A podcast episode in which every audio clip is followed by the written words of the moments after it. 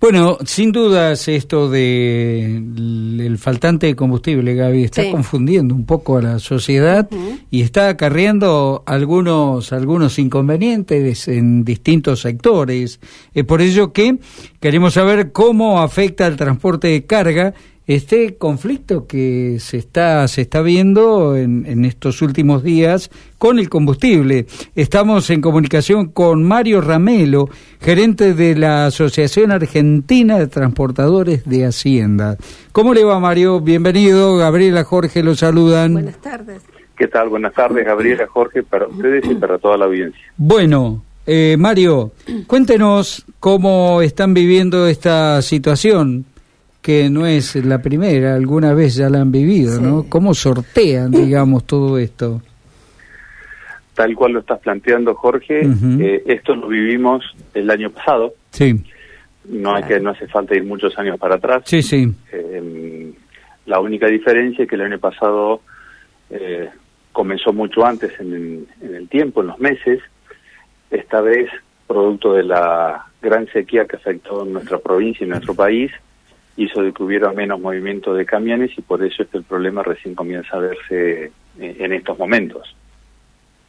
Es decir, otra vez afectado el transporte de carga por la falta de, combustible, pero quiero aclarar que lo que está faltando es el gasoil grado 2, el más barato que es el que ah. este, utiliza el transporte de carga por una cuestión de costos. Claro. ¿sí? Lo mismo que está faltando la, por ahí las nastas premium, pero bueno, no importa, se puede cargar nafta común. Argentina no, por más que las destilerías dicen estar trabajando entre el 90 y el 100%, no produce todo el gasoil necesario este, para mover el transporte de cargas, el transporte de pasajeros y demás. Está faltando, según los datos oficiales, entre un 15 y un 20%. Por ese motivo es que se importa combustible. El tema es que no se puede importar porque no tenemos dólares. Entonces el gasoil no llega, no se puede procesar, no se puede distribuir y las estaciones de servicio eh, están trabajando algunas con cupos, otras venden todo lo que reciben y a esperar el próximo camión. Hay que agregarle un problema que es un problema de precio, atraso en el precio de los combustibles, mm. en surtidor, una decisión tomada por el gobierno nacional de planchar el precio para evitar la suba de, la inflación. Pero el combustible mayorista, que es el que consumen las empresas de transporte de carga, comprando un equipo completo para después moverse sin inconvenientes, no fue planchado ese precio. Entonces, ese combustible está un 25-30% por encima del que se... ¿Cuál sería, ¿Cuál sería el precio real, Mario? Y según dicen las petroleras, el atraso es del 100%. Ah, claro, importante. Cuando eso se actualice el impacto que vamos a tener entonces los, los consumidores de lo que sea será enorme. Exactamente. Por eso acá la, la disyuntiva es si esto va a ser gradual o va a ser de shock. Directo. Pero, pero esto tiene que, digamos, lamentablemente el precio del, del combustible tiene que, aumentar. Eh, no es que defienda a las petroleras, pero no, no, la realidad y contra la realidad no podemos discutirla. Hay que hay precios internacionales que, que lo rigen, ¿verdad? Por supuesto, digamos, eh, hay un precio de importación del combustible y hay un precio de venta y en eso eh, las empresas están comprando y están vendiendo a pérdida.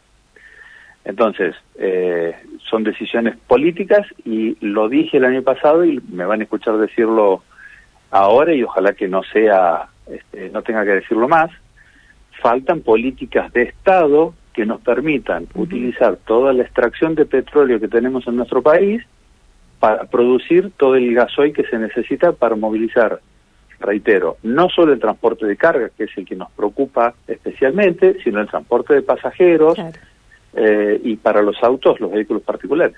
Esta mañana escuchábamos una entrevista que aquí mismo en esta radio tenían nuestros compañeros con un dirigente gremial eh, de los trabajadores de, por ejemplo, era, era de, representaban veintipico de mil este, obreros de, eh, de las distintas empresas que tiene, por ejemplo, que están en Vaca Muerta, IPF y todo lo demás, y él decía que, a ver, hay una ley que indica, yo en esto la verdad que como no lo manejamos todo el tiempo, no, no, lo pude ni chequear, no he tenido tiempo, pero que indica que primero se abastece el mercado local y después se exporta pero que eso no estaría ocurriendo hoy por hoy, que ahora el negocio es exportar y bueno, dejar en prácticamente eh, sin lo necesario para el comercio interior. ¿Esto ustedes los ven también?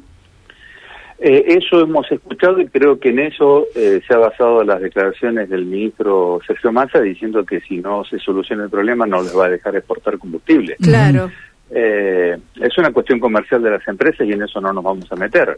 Bueno, pero si hay una ley que a la empresa le conviene vender a donde puede cobrar mayor precio por el mismo producto. Ahora, si hay una ley que eso no lo permite, bueno, es muy simple.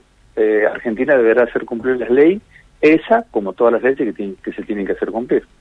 Mario, ¿hay localidades más afectadas que otras? A ver, por ejemplo, aquí en la ciudad de Santa Fe, cuando uno hace una recorrida por las distintas estaciones de servicio, no hay inconveniente. Hay movimiento. Hubo mucha gente haciendo cola, pero no por falta, sino porque, bueno, estaban cargando o por el efecto de algunos medios de comunicación nacionales que eh, instalaron cierto nerviosismo. Pero desde su sector, ¿qué es lo que pueden ver?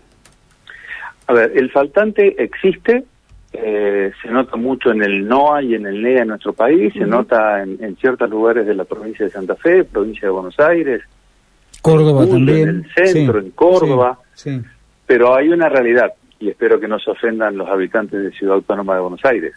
Cuando le falte, cuando les ha faltado el combustible a ellos, se han dado cuenta de que falta combustible y es este está en todos los medios de prensa, todos los noteros en las estaciones de servicio, entonces es como se crea eh, la sensación de que el problema es general y estamos en, un caos total.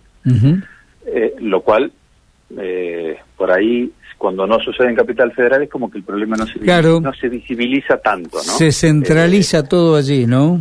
Exactamente. Claro.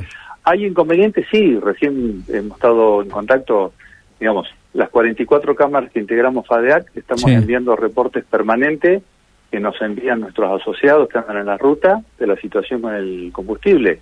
Y recién veíamos en Perico, Jujuy, colas de kilómetros de autos y camionetas esperando cargar, lo mismo con gran cantidad de camiones y, motos, digamos, tres colas. Además, eh, cabe aclarar algo, si me permiten. Sí. Una cosa es eh, IPF, que tiene los precios más bajos del mercado, entonces todo el mundo intenta cargar en IPF, por lo tanto se acaba más rápido. En las otras petroleras, eh, digamos, se consigue, hay que pagar más, pero se consigue. La, la diferencia de precio entre un gasoil grado 2, repito, que es el que usa el transporte de carga, y un grado 3, premium, ronda un promedio 70, 80 pesos el litro. Entonces, cuando hay que cargar mil litros, estamos hablando de 70, 80 mil pesos de diferencia, que afecta a los costos de las empresas que ya vienen golpeados y hemos hecho, ustedes me han hecho entrevistas por ese tema y hemos hablado del mismo. ¿Y ese, ese costo se traslada, Mario? No, en absoluto, en absoluto. De hecho, una elaboración de un trabajo del Departamento Costos del FADEAC eh, demostró de que el transporte de cargas no es formador de precios. Dos ejemplos. En un kilo de hierba, el costo del paquete que compramos en el supermercado, de ese costo, de ese valor, 20 pesos corresponden al transporte de carga. Y en el kilo de azúcar, estamos hablando de 13 pesos de lo que pagamos el kilo de azúcar, le corresponde el transporte de carga. Entonces, evidentemente, no somos formadores de precios. Claro.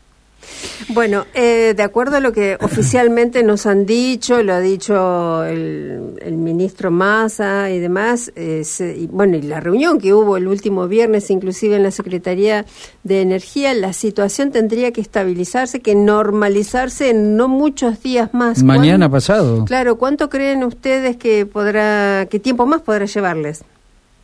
Bueno, desde FADEC se le ha enviado una nota a la secretaria de Energía Roldón este, pidiéndole una solución del tema y poniendo a disposición todos los equipos técnicos y de una búsqueda de soluciones. Hasta ahora no hemos sido convocados. Entendamos que el combustible, una vez que llegue los barcos a puerto, hay que descargarlo, hay que procesarlo y hay que distribuirlo. Y nuestro territorio. ¿Y qué tiempo lleva eso, Mario? Por ejemplo. dicen los que saben que desde que el barco llega hasta que se empiece a distribuir no son menos de 10, 15 días. Apa. Entonces, eh, eh, ojalá estén los dólares hayan aparecido, se haya pagado los barcos que estaban en el río de la Plata esperando, y los otros barcos lleguen rápido y se procese y se distribuya. Entonces, no es que la solución es de la noche a la mañana. Claro, la, claro. La solución política sí es de la noche a la mañana. Después hay que esperar la parte... Este, claro, el procesamiento y, operativo, operativo claro, claro, claro, claro. Eh, Mario Ramelo, gracias. No, por favor. Ojalá se solucione pronto esto, ¿no? Sí, sí, porque la verdad es una lástima.